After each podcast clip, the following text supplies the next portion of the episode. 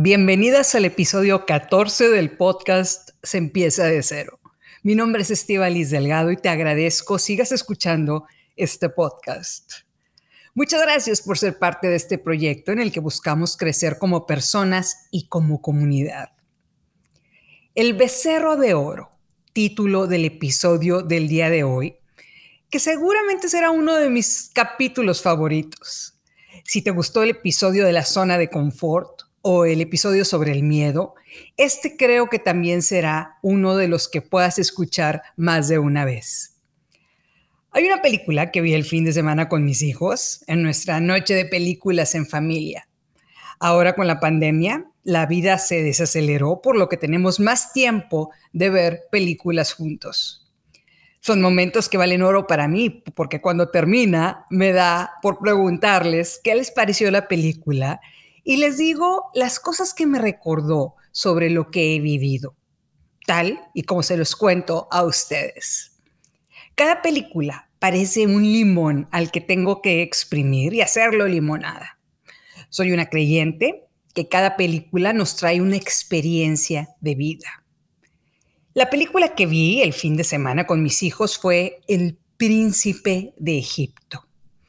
Es una caricatura para niños extraordinaria sobre la historia de Moisés y el éxodo de Egipto, es decir, de la esclavitud en la que vivía toda la nación hebrea.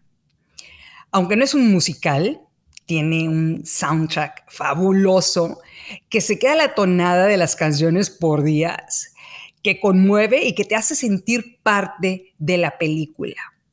De hecho, ganó el Oscar como la mejor canción original, When You Believe, interpretada por Whitney Houston y Mariah Carey.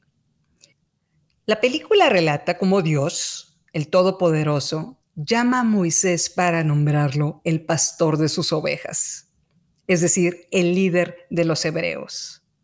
Moisés será el encargado de guiar al pueblo a la libertad. Dios ha escuchado las plegarias de su pueblo, por lo que los va a liberar de esa esclavitud en la que viven en Egipto. La película muestra las plagas que azotaron a Egipto, la sequía, cómo se transforma el agua del río en sangre y cómo se mueren los primogénitos de los egipcios, lo que finalmente convence al faraón de dejar ir a los hebreos, liberándolos de la esclavitud.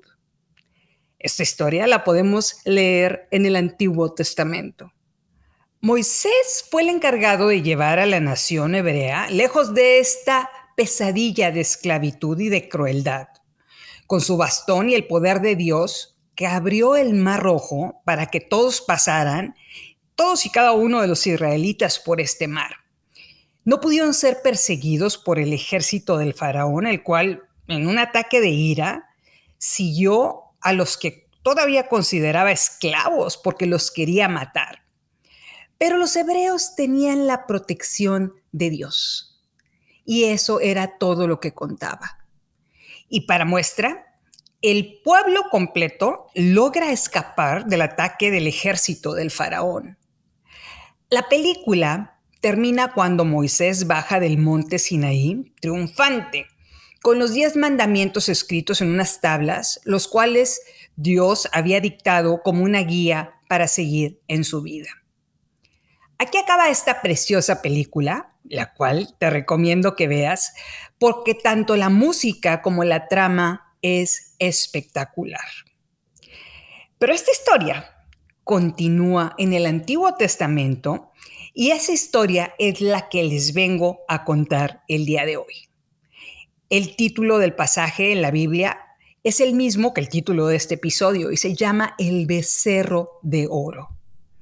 Y aquí seguiremos contando los hechos que le siguen a la película El príncipe de Egipto. Así que aquí vamos. Moisés dejó a los hebreos, a todo el pueblo, por 40 días y 40 noches para subir al monte Sinaí y escuchar de Dios lo que seguía para ellos como nación. Es decir, dejaron de ser esclavos y el Todopoderoso les hizo la promesa de llevarlos a la tierra prometida, un lugar donde se iban a establecer formalmente como pueblo. Ellos acababan de presenciar cómo el Todopoderoso mandó plagas a Egipto para mostrarle al faraón su poder. Acababan de ver cómo se partía el mar rojo en dos para que pudieran pasar. Eran milagros innegables. Pero los hebreos se empezaron a desesperar porque Moisés no regresaba.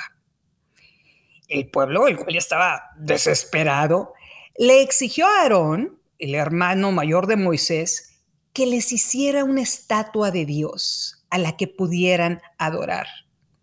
Ellos estaban muy agradecidos con Dios y querían darle las gracias. Aarón, de cierta forma intimidado por un pueblo inquieto, accede a hacer una estatua de Dios. Entonces, los hebreos juntaron todas las joyas de oro que tenían y de plata que habían podido recuperar de los egipcios y construyeron una estatua de un becerro de oro. Y gritaron, Israel, en este becerro están todos tus dioses que te sacaron de Egipto. Los dioses.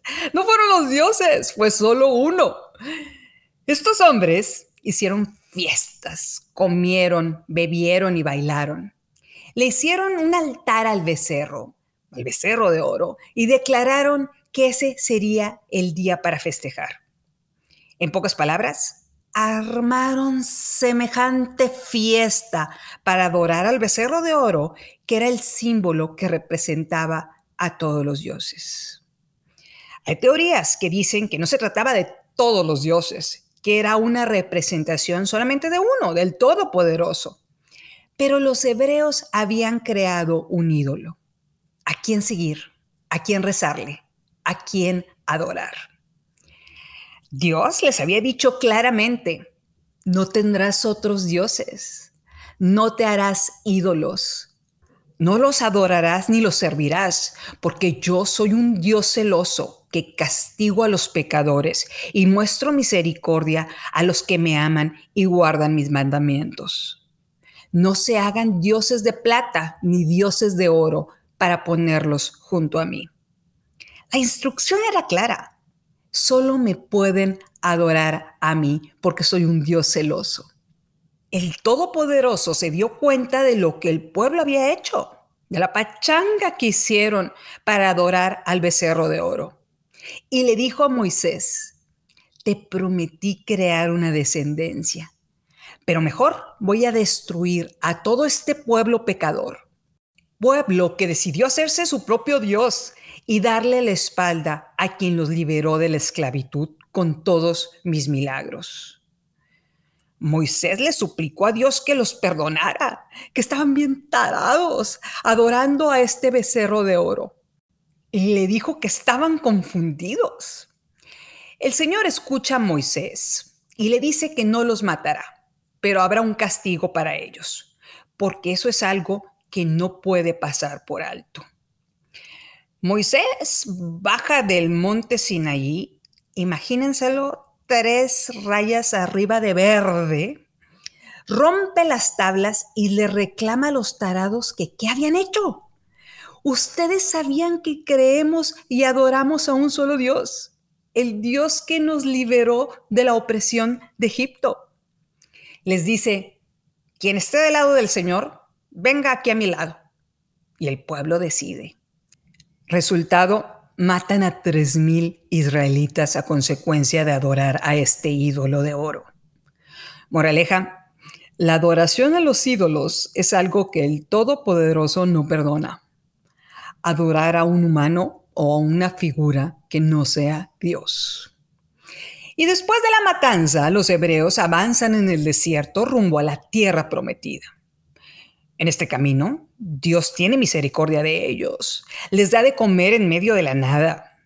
Les mandaba pan y cuando quisieron carne, les mandó codornices. Pero el Señor pasó la factura pendiente. Ninguno de estos israelitas que adoraron al becerro de oro llegó a la tierra prometida. Dios los mantuvo en el desierto caminando por 40 años hasta que se murió el último de estos hombres. Fueron los hijos de estos hombres los que pudieron llegar a Israel y finalmente gozar la promesa de Dios de establecerse en la tierra prometida. Yo les platico a mis hijos esta historia porque es una de mis favoritas de la Biblia, haciéndoles hincapié de que solo veneramos a un solo Dios todopoderoso. Y si algún día quieren hacerse una estatua de un becerro de oro, alguien diferente a Dios, ya saben lo que les pasó a la nación escogida por Dios por hacerlo. Nos gustan las obras de arte, pero no fabricamos dioses para adorar. No importan las características divinas que tenga este becerro de oro, servimos a un solo Dios. Ahora bien, déjenme conectar esta historia del becerro de oro con algo que ha estado pasando en la actualidad en el mundo. Voy a relatar la historia de un hombre llamado Donald. Este hombre se casó joven con una mujer llamada Ivana y tuvo una hija y dos hijos con ella. Digamos que le puso el cuerno a su esposa Ivana con una mujer llamada Marla. Donald se divorcia de su esposa Ivana y se casa con Marla y tienen una hija. Y Donald engaña a Marla con una modelo, la cual aparece sin ropa en unas revistas para caballeros. Donald se divorcia de su segunda esposa y se casa con esta modelo de revistas para caballeros llamada Melania. Esta modelo, Melania, queda embarazada y cuando esto pasa, Donald tiene relaciones con una estrella porno y le paga a esta estrella porno para que no diga nada sobre este amorío para no empañar su imagen pública. A Donald le va tan mal en los negocios que se declara en bancarrota seis veces y utiliza las leyes de su país para proteger el dinero que le queda, para proteger su departamento y sus bienes y para no pagar a sus acreedores y por supuesto no pagar impuestos, lo que en sus palabras lo hace un hombre muy inteligente. Donald publica un libro llamado El arte de negociar el cual se convierte en uno de los libros más vendidos en ese año. ¿De qué se trata este libro? Bueno, él hace alarde de sus dones para negociar y para ser millonario. Pero en el 2019 se filtró un dato en los noticieros. Cuando Donald escribió este libro, El arte de negociar, resulta ser que era el hombre que más había perdido dinero en toda la historia de América según la IRS, que es la autoridad fiscal en Estados Unidos. Es decir, el gran negociador que daba lecciones para negociar era el mayor perdedor de dinero en la historia del país. Vaya arte de negociar. Se supo que Donald fundó una asociación de beneficencia para poder deducir impuestos en la que todos pensaríamos que ayudaría a niños sufriendo con cáncer, a la gente con hambre, o a los pobres en las calles, o a las madres con hijos que se quedaron sin trabajo. Pero se descubre que la única donación que hizo fue para comprar su retrato en una subasta de arte. Lo compró para subirlo de precio y que el público y los noticieros hablaran de que su retrato era tan apreciado en el mundo como una obra de arte valiosa. Después de todo esto, él decide lanzar su campaña para presidente de Estados Unidos y dice que es un hombre de familia de buenas costumbres. De hecho, se retrata con la Biblia en la mano y dice que los latinos que cruzamos la frontera somos el gran problema de Estados Unidos. No solo eso, la gran mayoría de la comunidad cristiana en Estados Unidos lo apoya. El hombre que ha engañado a todas sus esposas, que ha llevado a la bancarrota seis veces a sus empresas, por lo tanto a sus inversionistas, que hizo trampa en su asociación de beneficencia para pagar menos impuestos y lo único que gastó fue en su retrato para mostrarles a sus amigos que era famoso este hombre se declara el salvador de los Estados Unidos. Solamente yo puedo hacerlo, decía. Nadie sabe más de negocios que yo. Nadie sabe más de política que yo. Soy un genio estable. Soy un gran negociador. Permítanme citar algunos de los pecados capitales en la Biblia. Soberbia, envidia, lujuria, avaricia. Este hombre se jacta públicamente de tenerlos. ¿Y saben qué?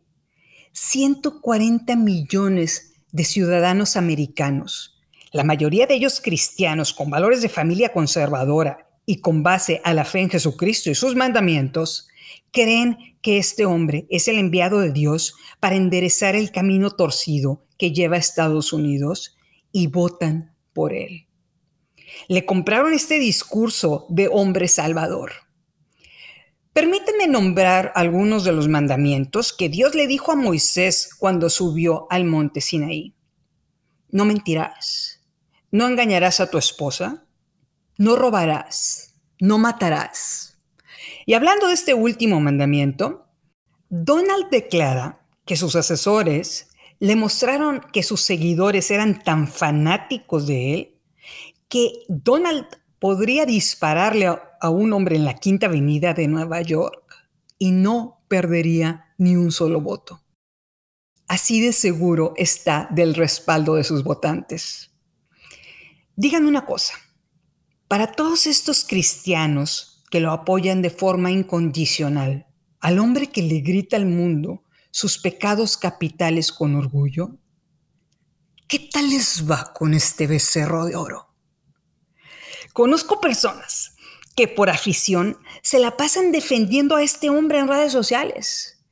Personas a las que se les presentan pruebas de que es un corrupto, un mentiroso compulsivo y un ladrón, y es la representación de todos los pecados de la Biblia. Biblia que trae en la mano. No solo eso, el hombre se dice tan millonario que esconde del público sus estados financieros no debería demostrarlos al igual que sus habilidades para negociar. Pero deciden ignorar todos estos defectos y continúan creyendo que es un Mesías. ¿Por qué? Es difícil saberlo, pero creo que he llegado a la conclusión en mi vida de que votamos por lo que somos. Tema de otro episodio. Ahora bien, sus asesores creen que tantas mentiras y que sea tan corrupto puede ocasionar que pierda la reelección. Por lo que uno de ellos decide crear una teoría de la conspiración llamada QAnon o Pizzagate. Y empiezan a mandar información en Internet entre todas aquellas personas que no les importaría que Donald le dispare a un hombre en la Quinta Avenida. Los que creen en esta teoría de la conspiración, los podemos identificar como los que tienen una Q en las camisas en los rallies de Donald, apoyando a su becerro de oro. QAnon o la Q es una teoría creada por la ultraderecha que hizo pensar a sus seguidores, a los seguidores de Donald, que los contrincantes políticos eran unos pedófilos y satánicos. Y Donald está atacando a esta secta demócrata. Voy a acabar con esos perros, dijo. Es decir, olvídense de que este hombre representa todos los pecados de una persona. Él es el bueno de la historia. Uno de cada cinco estadounidenses cree en esta teoría de la conspiración. Es decir, 60 millones de personas decidieron dejar de ver los defectos de este hombre y creerse una teoría absurda. Por supuesto, cuando Donald pierde las elecciones y no se hacen arrestos a los Clintons o a los Obamas por pedófilos, las personas se dan cuenta que esta teoría de la conspiración era una mentira. Ahora, se estima que cada persona que cree en esta teoría, la de la Q, pasa seis horas diarias recibiendo y posteando estas historias de la conspiración reenviándoselas a sus conocidos y haciendo comunidad para sentirse parte de un propósito divino. Ellos son los buenos de la historia y hay que mostrarle lealtad al líder bueno. Seis horas diarias. El éxito de las personas que crearon esta teoría de la conspiración consistía en dar información diaria cuentagotas en un supuesto secreto, haciéndole saber al mundo que Donald era el Salvador. En una ocasión leí una noticia de un creador de videojuegos que comparó esta necesidad de recibir estas publicaciones de la Q con la misma adicción que provoca el Fortnite en los niños. Si tienes hijos, dime qué reacción ves en ellos cuando les dices que ya no pueden seguir jugando Fortnite. ¿Los ves molestos, agitados, enojados, fuera de sí? Imagínate la reacción que tenían estos ciudadanos americanos cuando les decías que la Q no era más que un engaño, un producto del marketing electoral para que se olvidaran de los defectos del becerro de oro y creyeran en su mente confundida, llena de material basura propagado en redes sociales, que en realidad Donald era su salvador, lo cual era una mentira. Familias enteras siguen destruidas por el fanatismo y la realidad alterna de algunos miembros de sus familias por la adoración a este personaje. Digamos que la Q era un chupón digital que mantenía altos los niveles de adrenalina en las personas diariamente. Y las redes sociales no los detuvieron. Estos fanáticos consumían seis horas diarias en promedio en redes sociales y las redes sociales les vendían publicidad seis horas diariamente enfocándose en propagar historietas de su becerro de oro. Y aquí quisiera decir, sería válido hacernos la pregunta, ¿cuáles son nuestros becerros de oro? Estos ídolos que defendemos por encima de la realidad y gastamos horas del día en ellos, defendiéndolos como si necesitaran nuestra defensa. El alcohol, el político preferido, las pastillas para dormir, las drogas, las maquinitas, ver bailes en TikTok. Díganme una cosa. ¿Qué pasaría si una mujer fanática de la teoría de la conspiración de la Q dejara de ser víctima de redes sociales y se convirtiera en el contenido que publican estas redes sociales? Imaginemos por un momento, esta mujer despierta un día después de escuchar este podcast y se sale de todos estos grupos que viven en una burbuja de la conspiración, que solo están distrayendo su atención, haciéndole creer en realidades alternas. Y dedica 30 minutos, los primeros del día, a buscar grupos de emprendedores mexicanos.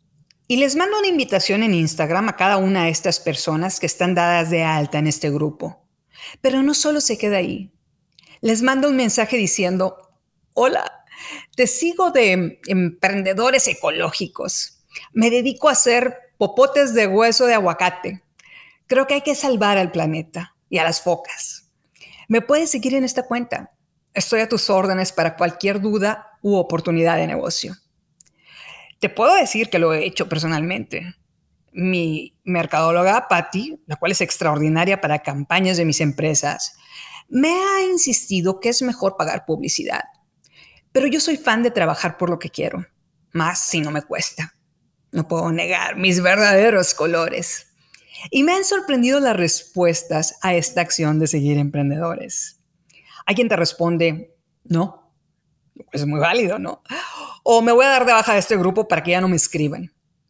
Si te llegan a tocar estas respuestas, tú respiras profundamente y piensas, ¿qué diría Vito Corleone en este caso? No es personal, es cuestión de negocios. Y vuelves a escuchar el episodio 8 de la primera temporada para reforzarlo. Pero te puedo decir que la mayoría de estas personas se responden cosas como, y apunté tres que me gustaron. Aquí Claro, estamos para apoyarnos. Sí, ya te estoy siguiendo. Muchas gracias por seguirnos. Listo, siguiéndote tenemos que apoyarnos entre mujeres microempresarias. ¡Wow! Solo imagínate el aspecto patronum que te da una respuesta como esta.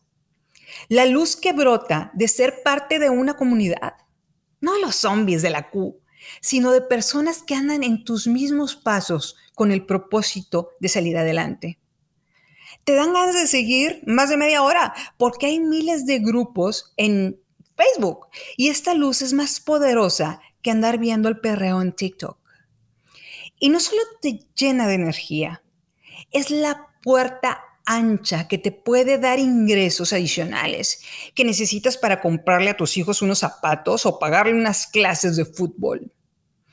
Un experto de Harvard te podría decir, no estás optimizando. Y tú le contestas, voy a empezar a optimizar cuando tenga por lo menos mil seguidores. De repente, Instagram te va a decir que ya no puedes mandar más solicitudes para proteger a la comunidad. Pero al día siguiente, a la misma hora, te permite mandar otras 40.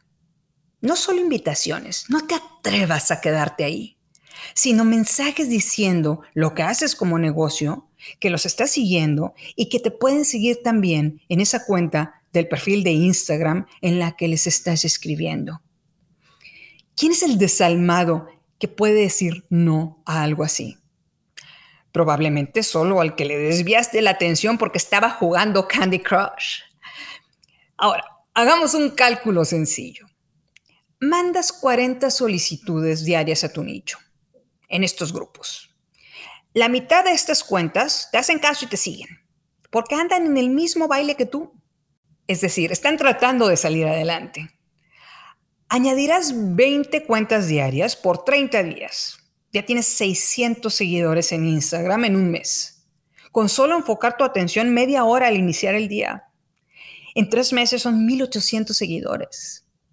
Ojo, no estamos hablando de las páginas de follow to follow, de que si te das de alta y compartes su publicación, le van a decir a todos sus seguidores que te sigan cuando la mayoría ni siquiera tiene foto de perfil o los que te dicen que te venden paquetes de miles de seguidores, cuando la cuenta que lo está vendiendo ni siquiera tiene 300 seguidores. Esto es diferente. La invitación que haces es a cuentas reales. Estamos hablando de miembros de una comunidad, microempresarios o personas físicas con actividad empresarial. Perfiles de redes sociales a los que puedes entrar a la cuenta y sabes que la cuenta es real y sabes que la cuenta está activa. De esta forma, cuando una agencia de mercadotecnia te llegue a vender un plan y te diga que por un presupuesto millonario te puede conseguir entre mil y dos mil seguidores reales en Instagram, ¿te acuerdas que conseguiste 1800 en tres meses dedicando media hora diaria de tu tiempo en Instagram en algo productivo, contactando posibles prospectos sin gastar un solo peso. Es aquí donde dices, Scooby-Doo papá. ¿Qué hicimos diferente? Dejar de venerar a becerros de oro. No te enfoques en estos becerros de oro, ídolos de telenovelas, supuestos millonarios, papis chulos en redes sociales que hacen dieta diariamente comiendo atún y tomate en su vida diaria y se la pasan todo el día en el gimnasio. Y luego se toman una fotografía más falsa que la fortuna de Donald Trump frente a una hamburguesa y papas de 4.000 calorías y te dicen, te recomiendo corras a comprar esta saludable hamburguesa porque es lo mejor que he comido. Pídela ya. Con una camisa abierta y los músculos marcados. Seguro este papi chulo se puso Vicks Rub en la nariz para ni siquiera oler la carne de la hamburguesa en el comercial que le pagaron por hacer. Disciplina su mente. Te dejas de enfocar en becerros de oro y le das un home run a tu negocio. Y bueno, por lo menos ya tienes 1800 seguidores en Instagram. Ya te ves real. Ahora, si vendes dulces enchilados, te puedes ir a la cuenta de tu competencia local y empiezas a seguir a las cuentas que lo siguen a ellos. Puedes o no mandarles mensaje, pero si siguen a la cuenta de tu competencia, es porque es muy probable que le interese el producto que estás vendiendo. Pueden o no aceptar tu invitación. Es probable que tengan fotos de sus hijos en su cuenta y no los quieran compartir con desconocidos. Si no te aceptan, sí te pueden seguir porque son consumidores de tu competencia. Es un riesgo que hay que tomar. Por supuesto, habrá quien te diga que no es moralmente aceptable, mi respuesta es el mismo consejo de la temporada pasada. No los escuches. Todas las grandes marcas ponen a su competencia en palabras claves para los buscadores de Google. Te invito a hacer la prueba. Si buscas Gatorade en Google, te van a salir por lo menos tres marcas de publicidad pagada con productos de la competencia antes de que te salga lo que estás buscando. Y también puedes invitar a los seguidores de tu competencia a aceptar seguirte hasta que te lo prohíba Instagram. Ahora, si algunos de estos seguidores son empleados o el dueño de tu competencia, es probable que te reporten. No es personal, es cuestión de negocios, diría Vito Corleone. Por lo que pasarán varios días en los que Instagram no te deje invitar a más personas, pero vuelves a las andadas a la semana siguiente. Instagram me ha bloqueado el invitar a más personas más de cinco veces desde abril del 2021 en el que inicié este podcast. Y lo digo con orgullo, porque estoy haciendo mi jale.